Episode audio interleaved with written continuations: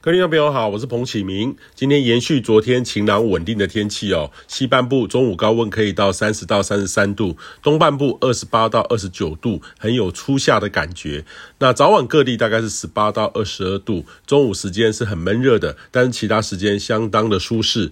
那类似的天气呢，形态将会持续到周四的白天，建议您呢要好好珍惜近期稳定的天气。那周四下半年开始呢，有道锋面在北台湾通过，可能略过北台湾。那中部以北呢，有机会有些短暂雨势。那近期台湾附近的温度很高，也不排除有较强对流发展的机会，或有可能发展的雷阵雨哦。那这波的移动速度还蛮快的。那预期呢，不排除有这样的一个呃周五的清晨，大概就很快就会离开。后面有一些东北风南下，所以北部温度会下滑降，略降一点点。不是太多，呃，不过周末又会显著的回温，逐步的转型回温。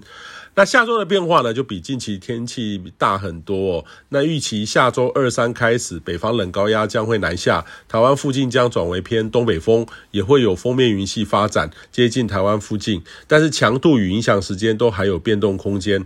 但是下周呢，呃，到三月底之间。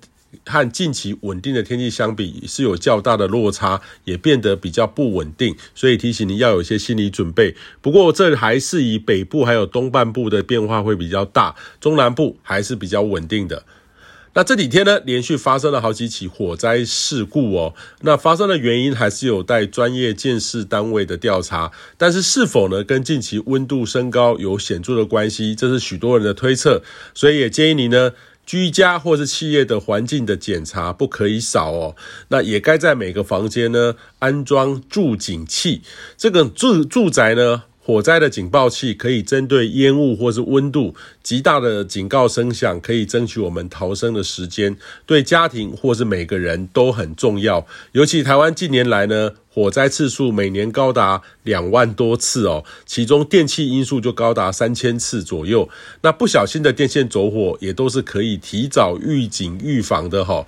那火灾当然是没有办法预测啦，但是可以预警，所以也建议你呢多留意居家的消防安全。以上气象由天气风险彭启明提供。